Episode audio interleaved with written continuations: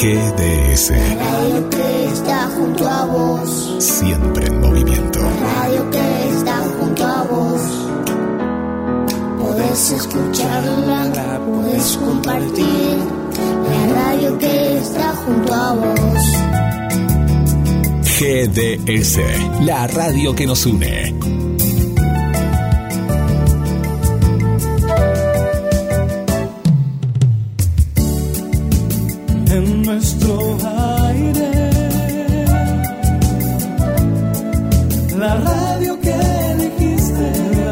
www.gdsradio.com GDS.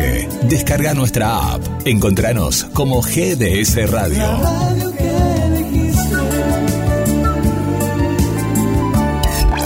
Sonoramente sorprende a cada instante. El bonus track de cada día. GDS Radio. Radio. Radio.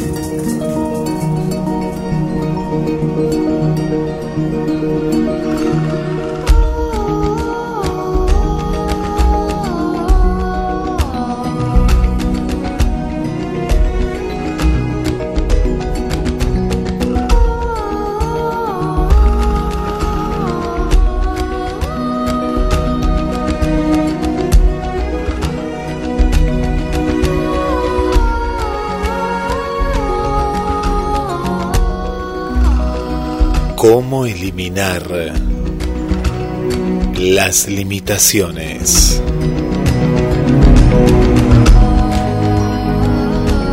Nos limitamos por costumbre, negativamente de todo lo que deseamos. Pero si practicamos el hábito de pensar positivo, todos los días será el primer paso para empezar a mejorar nuestras vidas. La depresión y las tristezas son necesarias como seres humanos, pero el truco, o lo importante, es hacer pequeños pasos, pequeños cambios para alcanzar la felicidad. La clave está en no quedarnos atrapados en ese instante de tristeza. Las personas ansiosas suelen caer repetidamente en estas situaciones. Lo importante es luchar y seguir adelante, buscar una motivación, aunque creas no tenerla. Siempre existe algo que te mantendrá motivada todos los días.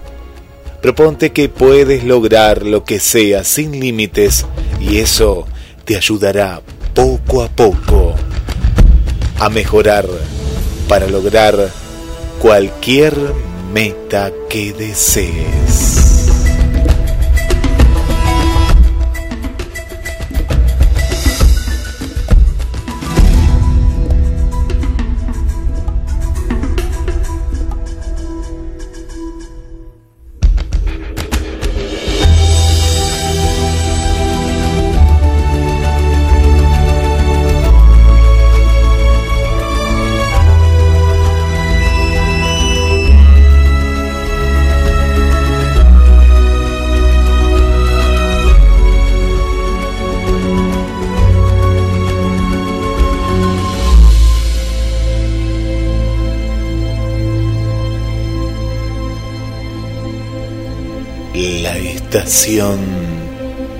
De los sueños. 23 años.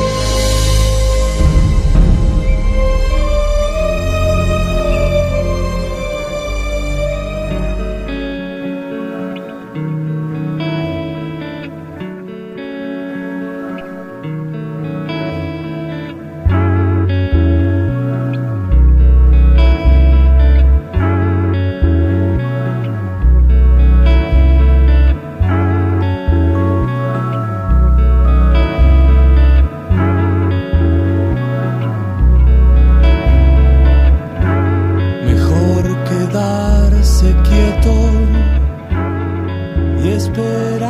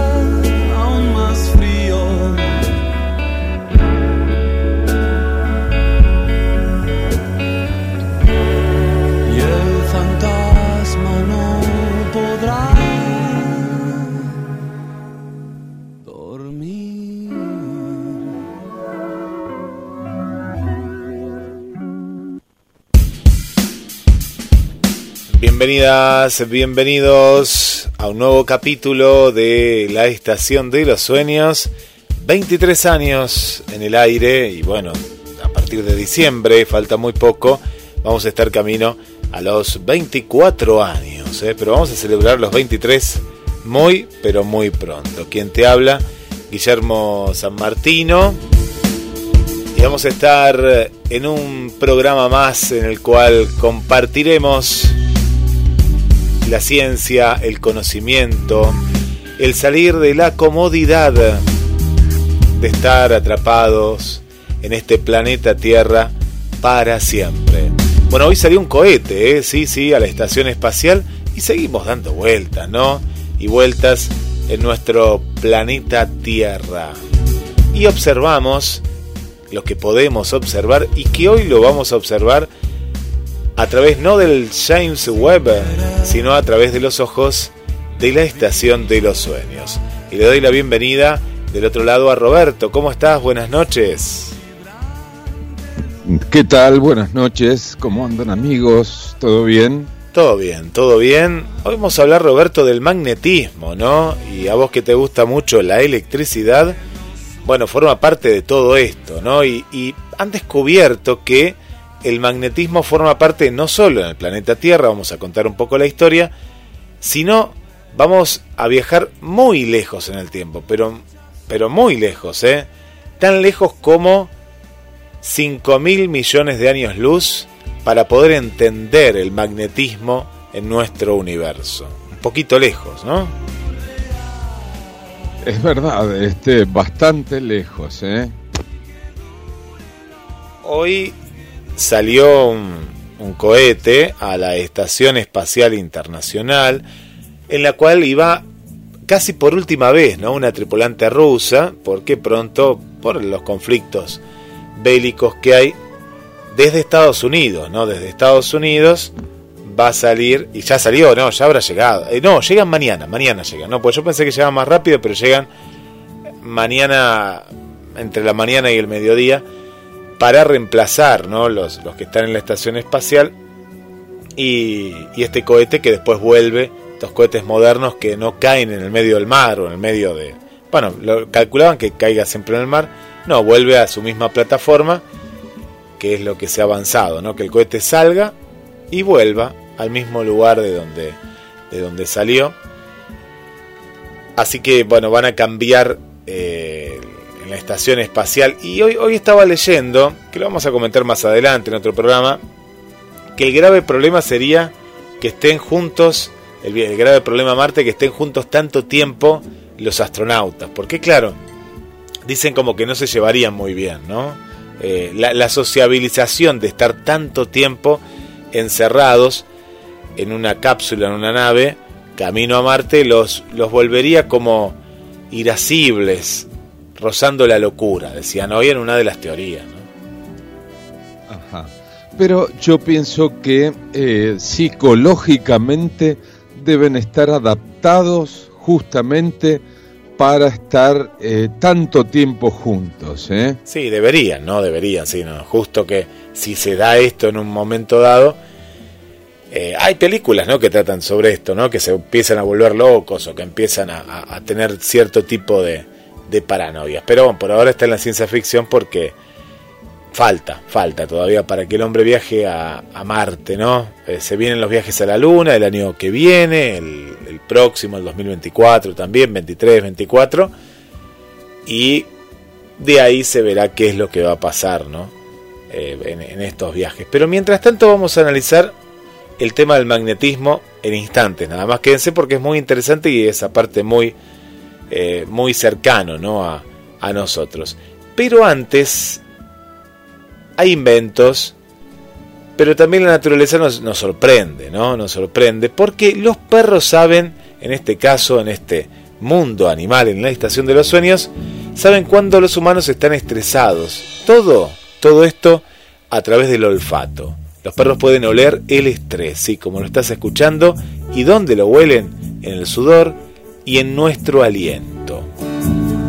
Investigadores cuentan que los perros pueden detectar cuando los humanos sufren estrés y ahora se les ha sumado este aparente sexto sentido que tienen los perros para intuir la inquietud de sus dueños, todo a través del olfato. Tienen un olfato muy poderoso. ¿Y cómo es, Roberto, que, que han y huelen? ¿Cómo lo hacen? Parece ser que los perros olieron muestras de aliento y sudor de 36 personas contrarias a un olor que no era ni de sudor ni de aliento. En una segunda eh, tanda de pruebas se le sometió a muestras de sudor tomadas en un momento relajado y estresante. Resolver problemas de aritmética, por último, hubo otra muestra que no era ni de sudor ni de aliento. Pero para comprobar que realmente las personas estaban estresadas, además de preguntarles sobre si así se sentían, midieron su presión arterial y frecuencia cardíaca. Contaron aquellas muestras de estrés en las que estas últimas medidas habían aumentado los perros que estamos escuchando ahora, puede ser un chihuahua, puede ser un, caniche o un pinche, como le dicen ahora, que es un perrito que es tan chiquitito que parece como una rata. A mí me asustan esos perros, soy de los perros más clásicos, ¿no? Bueno, pero todos los perros tienen este sexto sentido. No sé si los más chiquititos, eso, eso tanto no lo sé, pero sí los perros que te estamos contando ahora, que olieron las muestras sin la presencia de los humanos. Ahí estaba la clave por lo que no tenían un estímulo visual en el que basarse para escoger. Además, los investigadores codificaron las muestras de manera que ellos tampoco pudiesen influir la decisión de los perros por un vial u otro. La señal para esconder la muestra de estrés fue un comportamiento de alerta de cada perro que avisó a los investigadores dónde estaba la muestra con estrés.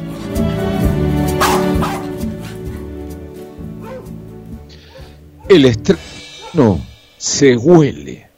El 93% de las veces acertaron en su elección de la muestra de sudor o saliva con estrés. El hallazgo demuestra que emitimos diferentes olores a través de nuestro sudor o aliento cuando estamos estresados y los pueden distinguirlos de nuestro olor como cuando estamos relajados. Solo si se trata de alguien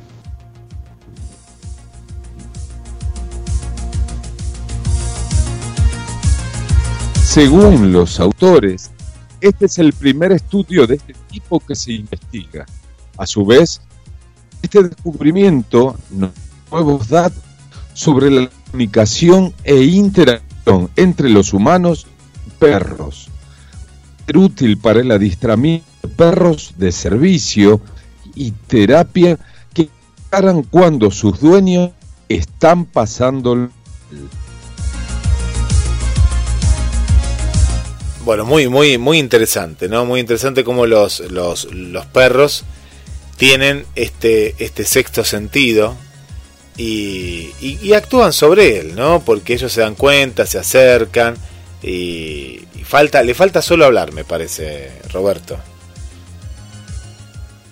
Así es, los perros son muy inteligentes, como también lo son los gatos y otros animales como los delfines, los elefantes mismos. Sí, sí. El, mundo animal, ¿no? Nos, nos enseña, ¿no? Nos enseña eh, que, que tienen estas características que son únicas, únicas, únicas. Y por aquí vamos a un gran invento. No sé cómo será en otros países, pero acá nos quejamos mucho de los baches, ¿no? y la gente dirá, ¿qué son los baches, no? Los que no son, no son de Argentina los baches son esos agujeros que aparecen con el tiempo en, en una ruta, en una calle, y de pronto el auto se intersecta con estos baches y el auto puede quedar totalmente destrozado, se rompe ¿no? alguna parte. A veces no, no te ha pasado, Roberto, que capaz que en seco agarras un pozo y, bueno, rompiste un extremo del auto. Por supuesto, este, y después en la veta alta como que tenés un problema pero fue este, causado un bache. Por un bache, es así, por un bache. Bueno, pero acá viene un invento, viene un invento que es antibache. ¿Y por qué? Porque se regenera automáticamente con el agua, es decir, aparece un pozo, aparece un bache y se regenera con el agua. Dejamos a México ahí donde está TT. Hola TT, ¿cómo estás? Los baches son uno de los problemas más recurrentes en, las rutas, en las carreteras, por la calidad del asfalto, la influencia del ambiente o la falta de mantenimiento. Pero un estudiante de México se propuso terminar con este problema creando un pavimento que se regenera automáticamente con el agua. Él se llama Israel Antonio Briceño, es el nombre del inventor, tiene 25 años y las siglas son pavimento, flexible, capaz de regenerarse. Este es el nombre y el material que utilizó para crearlo es el mismo, los neumáticos de los autos, Roberto. Comenzó a trabajar cuando era alumno de la Universidad Autónoma de Coahuila en su tesis para graduado civil. Cuando el elemento agua se mezclan, se produce una reacción que lo regenera, explica Britenio. Un aditivo agrega en el asfalto para prevenir los baches. Tiene la capacidad de absorber agua y regenerar fisuras. Gracias a eso, puede que el pavimento tenga más años de vida útil. se echa a perder con el agua. Entonces ahí me inspiré, dice. Convertí el mayor agente de degradación en agente de recuperación. Originalmente el proyecto era mi tesis, pero vi que tenía el potencial de ayudar a muchas personas y decidí emprenderlo. El pavimento que se regenera con agua está aún en prueba en México un gran invento, ¿eh? un gran invento que ojalá que de México venga a, todo el mundo, ¿no? ¿Te imaginas, Roberto, qué pasaría si eh, las rutas aplicaran este invento y de pronto, bueno, tampoco tendría que tener tanto mantenimiento, ¿no? Porque automáticamente, bueno, uno se imagina, ¿no? Parece algo mágico, pero se regenera y, y estarían, estarían lisitas, ¿no? Por supuesto. Eh, me hace dar las películas de Jane Bond cuando la goma se pinchaba o re... pero automáticamente se volvía a inflar. En este caso, se regenera y vuelve a quedar el pavimento eh, en perfecto estado. Y hablando de James Bond, hoy es el día de James Bond, ¿eh? así que vos que sos fanática de, todas las películas, eh, hoy es el día de la gente 007, hoy, el día internacional, internacional por esta, esta gran obra, ¿no? Esta gran obra que sí, se sigue haciendo muchas películas, ¿no? Hay un montón de películas. Así es, este, pero creo que el nuevo James, o sea, no va a ser como el último Daniel Craig, sino que lo van a Sí, lo, lo, van a cambiar, me parece que lo van a cambiar. Sí, sí, sí, sí, ya hizo la última y bueno, llegó el momento de, de aparte que me parece, no, y aparte lo mataron. La bueno, el que no la vio ya le dijimos, pero ah, razón. lo mataron. Sí, así sí, que... ahora, ahora, ahora recordando, ¿no? Fue el único James Bond que, que murió, a no ser que lo revivan, eh, no, no vuelve más. No, este sí que no, no vuelve más, ¿no? No vuelve más. Bueno, vamos a ir a la música y con un tema de James Bond también y a la vuelta se viene el cuento, así que prepárense, prepárense porque eh, se viene este bloque tan especial para todos ustedes y ahora vamos a, mandar a mandar saludos, eh, a mandar saludos. Así que a escribir a través del 2234 24 66 46 mensajes a la radio y en Facebook nos encontrás como GDS Radio.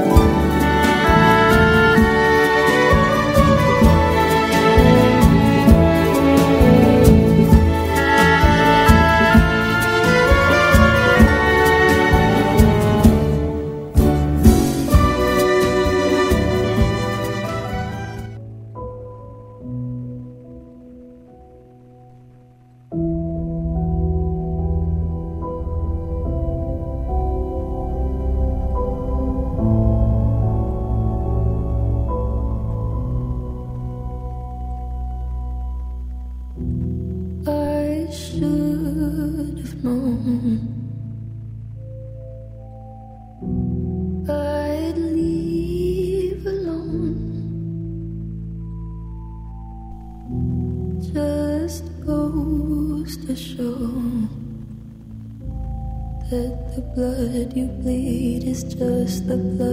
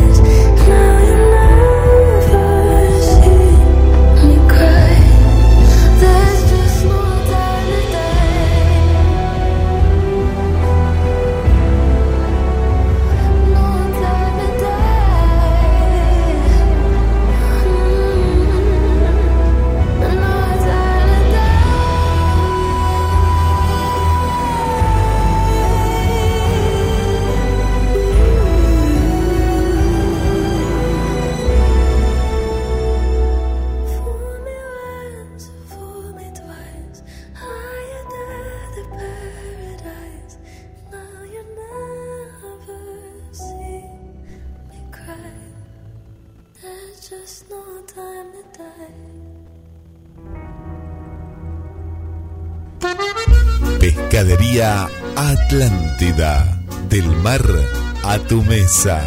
Única roticería marina. Atendido por sus dueños.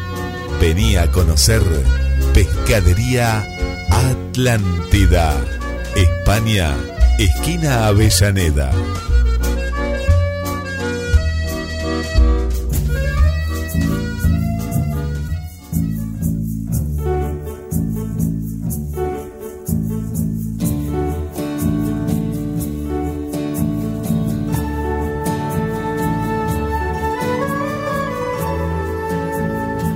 Hoy 5 de octubre, como les contábamos, es el día que se celebra el Día Mundial, ¿no? el Día Internacional de James Bond. Y vos dirías, ¿por qué? ¿Por qué? ¿Por qué? ¿Por qué? Bueno, se hicieron 28 películas y también hay cómics, hay videojuegos.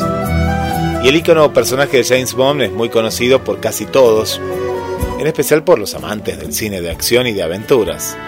Pero hoy es su día, se celebra todos los 5 de octubre a partir de que se cumplieran 50 años de la primera película de la franquicia. Este agente del servicio secreto británico es también conocido como el agente 007 y surgió primero por el escritor y periodista y oficial de inteligencia británica Ian Fleming, quien escribió 12 novelas sobre este personaje. Y recién estábamos escuchando el último tema eh, de la última película, No hay tiempo para morir. Llegó el momento del cuento presentado por Pescadería Atlántida, del mar a tu mesa, única roticería marina de la ciudad de Mar del Plata, que te espera en España, esquina Avellaneda. Y le mandamos un saludo para Adrián, es que es cliente y que también que es fanático de James Bond. Mira, todo se relaciona con todo. Adrián, que el otro día nos mandó una foto desde el local escuchando la publicidad. ¿eh? Así que un abrazo para Adrián, gracias por estar en la sintonía y gracias por ser parte de GDS, la radio que nos une. Momento del cuento, ya voy a mandar los saludos. Estás escuchando la estación de los sueños. Hoy presentamos El mejor deseo.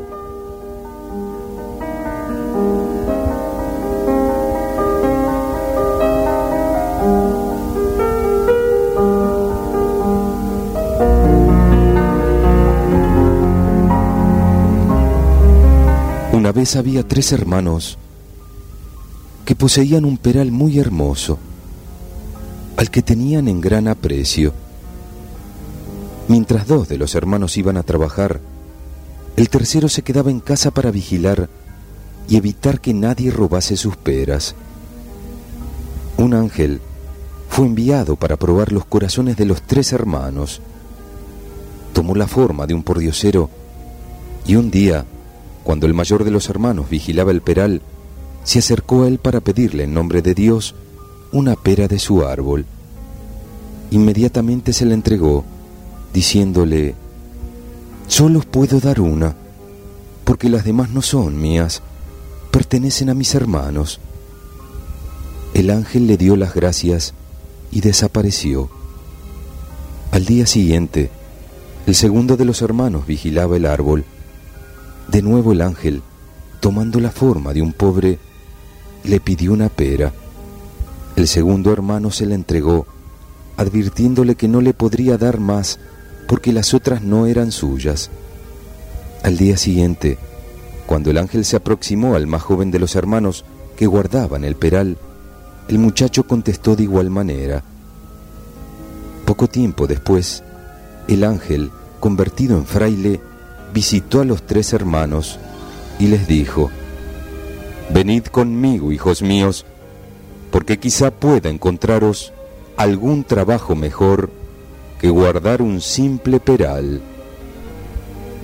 Los muchachos confiados fueron con él y tras mucho caminar llegaron junto a un río muy ancho y profundo.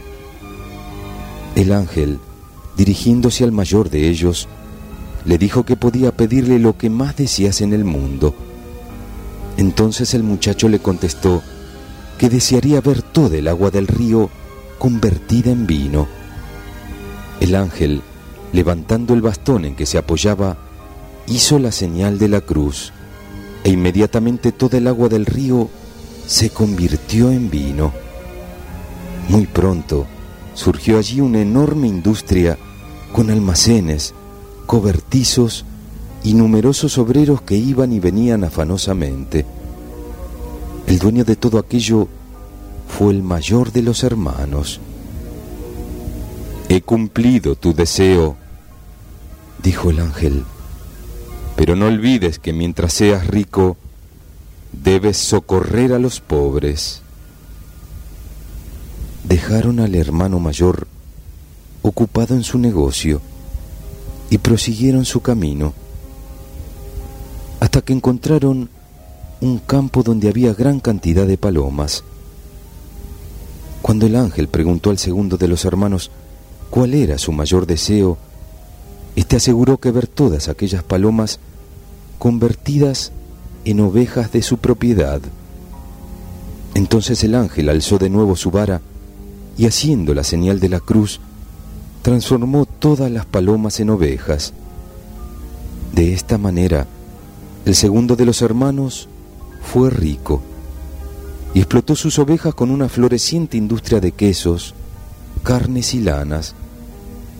Después de haberle aconsejado el ángel que no olvidara a los pobres, partió con el más pequeño de los hermanos. Finalmente, el ángel, dirigiéndose al menor, le hizo la misma pregunta, y él contestó, Deseo solamente que el Señor me conceda una esposa buena y virtuosa para formar una familia. Si ese es tu deseo, así será. Y al poco tiempo conoció a una hermosa joven, hija de un campesino, con la cual se casó. Así se cumplieron los tres deseos y el ángel desapareció. Pasados algunos años, el ángel volvió a la tierra para ver cómo se portaban los tres hermanos. Convertido en un mendigo, fue a visitar al mayor de todos. Lo encontró muy atareado en su negocio de vinos al pedirle limosna en nombre de Dios, se la negó, echándole sin compasión y llenándole de insultos. El ángel hizo la señal de la cruz e inmediatamente toda aquella industria, con sus almacenes, cobertizos y demás construcciones, desapareció, quedando todo aquello surcado por un río anchísimo como antes estaba. En tu prosperidad has olvidado a los pobres, dijo secamente el ángel. Vuelve a tu peral. Después fue a ver al segundo de los hermanos, que se hallaba muy feliz con su gran negocio de leche. Por amor de Dios, dame un trozo de queso, suplicó el ángel. Vete de aquí, o suelto los perros, contestó el hermano mediano. Yo no doy que es un holgazán como tú. El ángel hizo la señal de la cruz e inmediatamente desapareció toda aquella industria, quedando aquello convertido en un campo lleno de palomas como antes estaba. El segundo de los hermanos, por haber olvidado el consejo del ángel de socorrer a los pobres, se quedó sin su buen negocio de los hermanos y volvió a su casa y a su peral. Entonces el ángel quiso probar al tercero de los hermanos y fue en su busca. Lo halló en el bosque con su esposa, viviendo en una humilde choza. Llamó a la puerta y pidió por amor de Dios un trozo de pan. Somos nosotros también muy pobres, pero entrad, repartiremos con vos la cena, dijo el hermano pequeño. Se sentaron junto al fuego y se dispusieron a cenar. Como eran muy pobres, su pan no era de harina, lo hacían de corteza de árbol machacada. Al ir a distribuir el pan, la mujer se encontró con que sus pobres panecillos se habían transformado en riquísimas hogazas de pan blanco. Alabado sea Dios, dijo llorando de alegría. Después fue un arroyuelo próximo en busca de agua y al verterla en las copas se convirtió en un exquisito vino. Entonces el ángel dijo, En vuestra felicidad no habéis olvidado a los pobres, Dios os lo pagará. Y haciendo la señal de la cruz, aquella choza se convirtió en un magnífico palacio lleno de riquezas. Muchos criados iban de un lado a otro, terminando de servirles con todo esmero una suculenta cena. A los postres, el mendigo se levantó, bendijo a los jóvenes esposos y les dijo, sonriendo, Dios os ha hecho ricos por haber tenido caridad con el prójimo. Disfrutad de estas riquezas. Adiós, hijos míos. El ángel volvió al cielo para informar al Señor del bondadoso corazón del más joven de los tres hermanos, mientras éste y su esposa vivían felices el resto de sus días.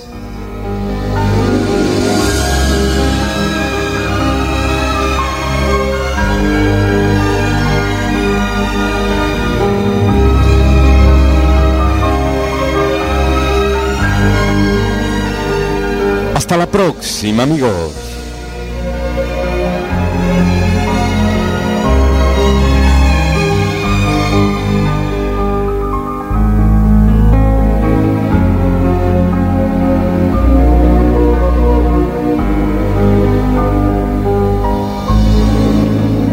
La estación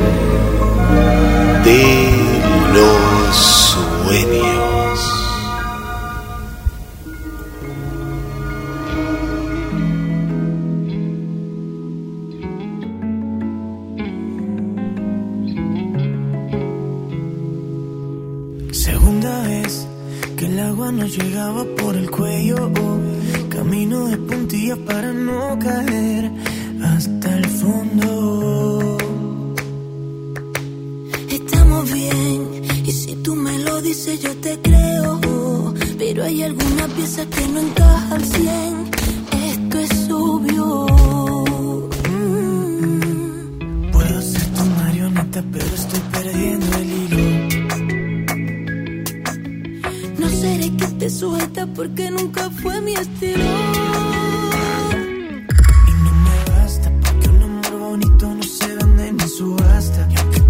Necesito, este cariño se me gasta. Si te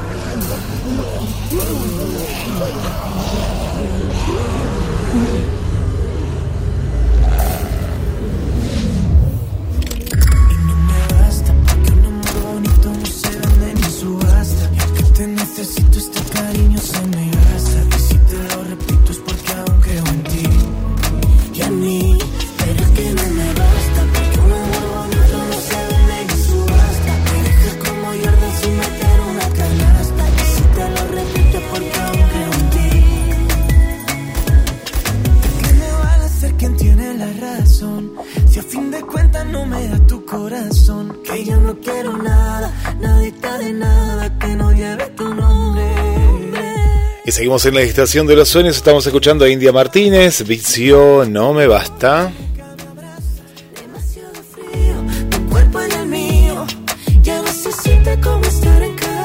Y momento de los saludos en la estación de los sueños. Bueno, le mandamos un saludo para Juan Carlos, para Susana. Gracias por acompañarnos desde el barrio Pompeya. Un saludo para Adriana. Hola Adri, desde el centro, ¿cómo estás? Desde muy tempranito, hoy en el Super Miércoles, ¿eh? un programa detrás del otro, ¿eh? sin, sin parar. Vanessa escuchando El Mejor Deseo, un cuento muy bueno, ¿eh? nos dice por aquí Vanessa. Esther, mi programa favorito al aire, lo disfruto muchísimo. ¿eh? Ahora a escuchar el cuento. Bueno, espero que lo hayas disfrutado. Uy, qué bache. No, no, con este invento mexicano no va a pasar eso. Mariana, buenas noches Roberto y Guille y a todos. Se disfrute mucho el programa, cada semana aprendiendo siempre. Gracias a ambos. Gracias por estar. Berenice, buenas noches nuevamente, aquí presente, disfrutando de mi programa favorito. Un gusto escucharlos. Saludos Roberto y Guille, deseando siempre lo mejor para ustedes. Gracias a vos también, Berenice, por, por acompañarnos. Para Carla, desde Capital Federal. Hola Carla, ¿cómo estás? Bueno, un beso. Gracias por acompañarnos, Carla. Un saludo para Macarena, bienvenida, bienvenida Macarena. Gracias también por estar ahí. Hola María Coco, gracias. Gracias por acompañarnos. Gladys, ¿qué nos cuenta por acá? Gladys, gracias. Ahí está presente también en esta, en esta noche en la estación de los sueños. Para Lorena también le mandamos un saludo desde Rosario, en este caso, Rosario Capital. Roberto, llegamos al- a, este momento, vamos camino a, misterios sin resolver y vamos a hablar del magnetismo. ¿Se puede hacer, eh, Roberto, el magnetismo aquí en la Tierra, por ejemplo, eh, digo, con algún experimento o algo en particular?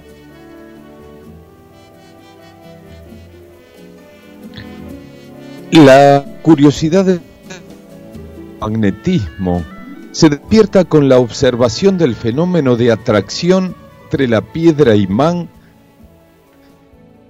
y hierro.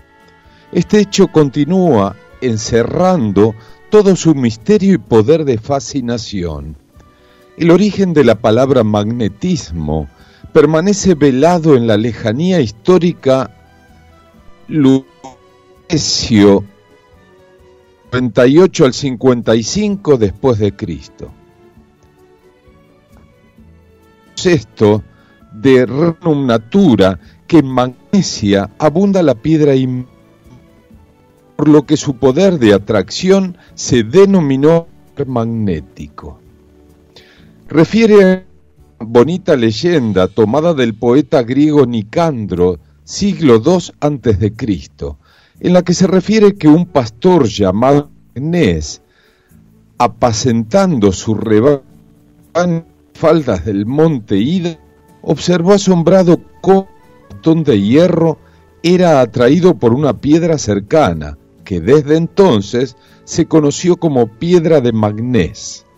La piedra imán ha sido descrita en los Vedas con el nombre de chumbuk o piedra que besa.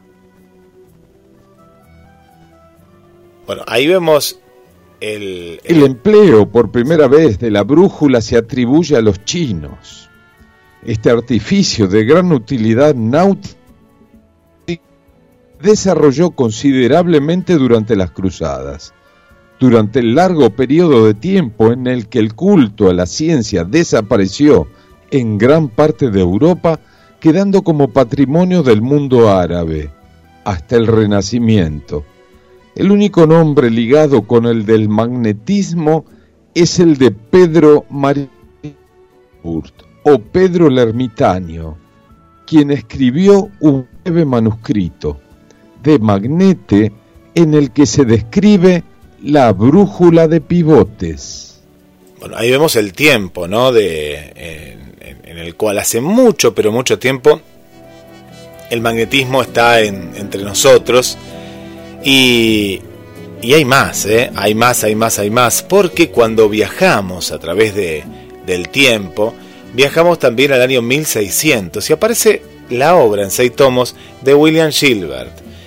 Justamente esta obra que Roberto nos, nos hablaba, la teoría del campo electromagnético se desarrolla y cierra en un siglo, concretamente entre 1500, 1785 y 1887, fecha- fechas respectivas de los experimentos de ambos científicos. En 1820, Oelstel descubre que el efecto de una corriente eléctrica es análoga al producido por la piedra imán. Ampère explica la existencia de imanes, como una consecuencia de que en el interior de algunos cuerpos fluyan corrientes eléctricas microscópicas. Faraday, haciendo uso de su proverbial habilidad experimental, mostró cómo la acción de los campos magnéticos sobre los cuerpos produce siempre una reacción en estos, no siendo por tanto exclusiva del hierro y el níquel. Eh, Faraday descubrió la utilidad de la susceptibilidad de la materia al influjo de los campos magnéticos. Sucede, no obstante, que esta generalmente una fuerza es en el hierro varios millones de veces superior a la presentada por el agua, por ejemplo. Con las ecuaciones de Maxwell se sistema conocido como electromagnetismo clásico. Las propiedades de la perturbación producida en el espacio por las cargas y corrientes eléctricas queda resumida en estas ecuaciones diferenciales de carácter eminentemente macroscópico. La tarea que el magnetismo destina al siglo XX es la trama microscópica que origina la macroscópica resumida en las ecuaciones de Maxwell. Y ahora vamos a viajar, y vamos a viajar en el tiempo, Roberto, amigas y amigos, porque necesitamos entender un poquito más qué es lo que está sucediendo con el magnetismo y también para entender lo que nos rodea, para entender justamente este universo, las claves donde se esconden a 5 mil millones de años luz. Sí, escuchaste bien, nada más y nada menos que a esta distancia. Nadie sabe de dónde vino el magnetismo cósmico o cómo se generó. Y no, no, no es una forma de que lo podamos expresar en la radio. Se trata de un problema tan complejo que tradicionalmente los modelos de formación de galaxias lo han ignorado por completo. Pero una nueva investigación parece dejar claro que eso es un callejón sin salida. Swin An Mao y su equipo del Instituto Max Planck de Radioastronomía han encontrado el campo magnético galáctico más antiguo del universo en una galaxia 5 mil millones de años luz de la Tierra. es el primer paso para establecer un registro que ilumine uno de los misterios astronómicos de nuestro tiempo. Los últimos años, el ha estado en sí, como sugieren por ejemplo los trabajos de Ruziger Magnor. Los críticos crecen exponencialmente en la galaxia. O sí, como señalan los datos el campo magnético permanece bastante estable desde los primeros tiempos de vida. En buena parte, este debate se debe a la dificultad para medir unos campos magnéticos que, aunque parezca increíble, son tremendamente débiles. El de la Vía Láctea, para hacernos una idea, es más de un millón de veces más débil que el de la Tierra. Es como medir algo casi imperceptible. Esto hace que detectarlos sea mucho más difícil de lo que podría parecer. Los investigadores han tenido que usar un tipo de efecto, el efecto Faraday. Esto es estudiar el cuerpo magnético a través de las alteraciones que provocan la luz de un cuásar. En este caso, lo que encontramos es que pese a la juventud de la galaxia que están estudiando, recordemos que ¿a cuánto está? Sí, a 5 mil millones de años luz. Su campo magnético era muy parecido al de la Vía Láctea. Esto parece ser una evidencia. Y de eso es un paso muy interesante para comenzar a acumular un registro fósil de las galaxias y sus campos magnéticos. Eso nos llevará a estudiar galaxias cada vez más lejanas y si tenemos suerte, a entender cómo se formó el universo.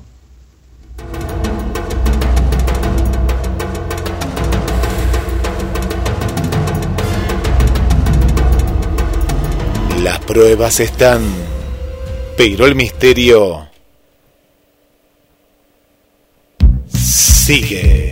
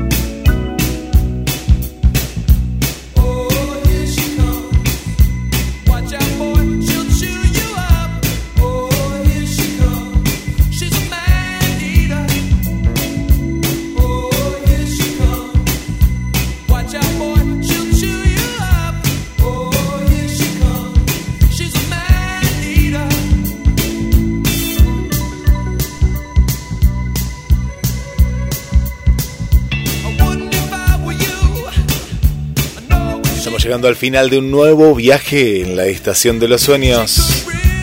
Hola Eli, bienvenida y gracias por acompañarnos. Hola Alcira. Hola Cris Henao. Un saludo para Drina.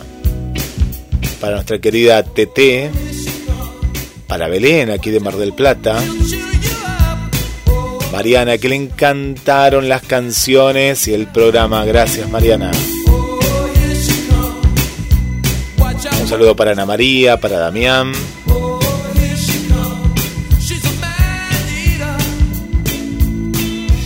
Y a todas y a todos les regalamos, Roberto, los últimos mensajes. Hay un refrán muy antiguo que dice así. Con las glorias se olvidan las memorias. Esto significa que el que sube a altos empleos o tiene grandes gustos y satisfacciones, suele olvidar a los amigos y los beneficios recibidos. Será, si Dios quiere, hasta el miércoles que viene. Los esperamos. Y les dejo el mensaje final.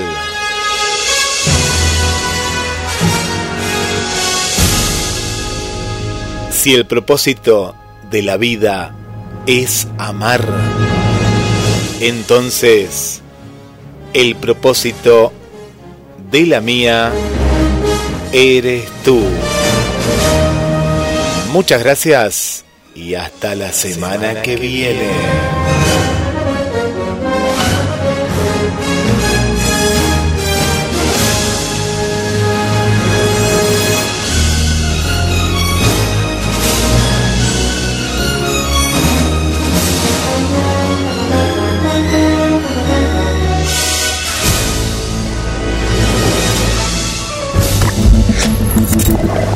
Paso es posible que no te lleve a tu destino, pero te alejará de donde estás.